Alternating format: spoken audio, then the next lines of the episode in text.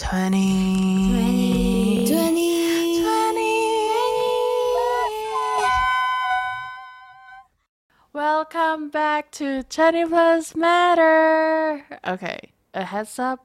We're not really back yet, but we are not really over too. But this is a very special edition for you guys. So in this room, me, Sabrina, and Me, Robyn. we will giving you a very special edition of 20 Plus Matter. Why? Because Sabrina and I, we are third year students, psychology students, and we are doing our internship. Woohoo! You guys, some of you guys that might know us. Oh, how can these international students can find an internship place? Yes, we are very lucky that we were given this opportunity to come here and we are able to apply our psychology knowledge. We have a great teacher, Miss Alingo, and this place is in Taipei, Nangang. What does this place do? This place, we are currently interning in a after-school daycare called Da Vinci. So this is a very unique place, I would say. Like physical, the location wise, it is a very interesting, you know, they have so many books and so many decoration. I can see this is a very creative place or environment for the children. So, but also I do want to add not only Professor Alingo, all of the professor in our department do does really help us out when we are in trouble or when we have questions.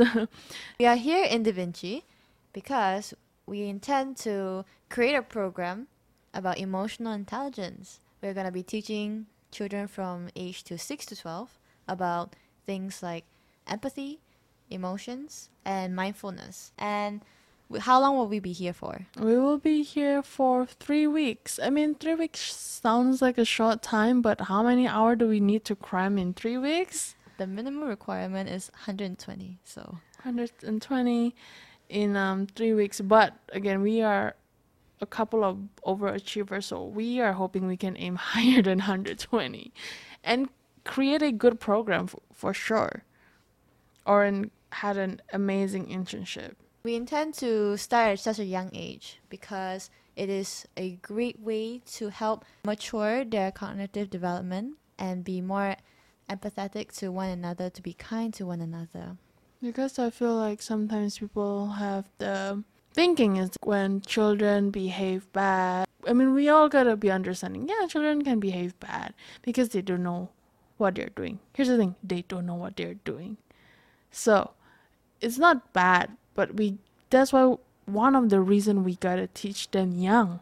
So it's never too late. And children is like blank canvas. They're just gonna follow you like if they're going to the wrong way, they wouldn't know. They would just proceed to go to the wrong way. So that is like one of the reason we hope by creating this class or programs, it will make them learn a bit more about emotions on like how important it is to grow as a good human, basically. Okay, so this is day one, right? Yeah. We talked to teachers. It was a little bit awkward, Mhm. a little bit haha hee hee, and we got to meet the manager, which is Alingo's Friend, friend. Miss Lee, we call her. Yes, and we can tell that this is a very great place to explore our career paths.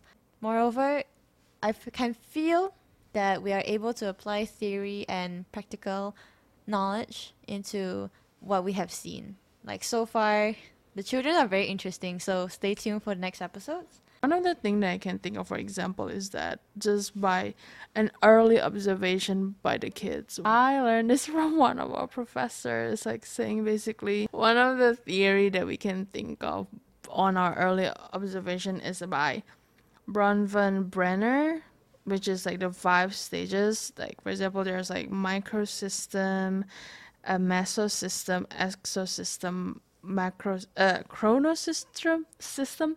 So it's basically how a child environment is like of course the smallest one we're going to talk about how a children only just like um, their life is just around their parents mom dad maybe siblings but other than that uh, school but other than that oh doing distant family etc etc so I can't believe that we finally able to had the experience to apply our theory on a hands-on experience. I would say, real, real experience where we can see that.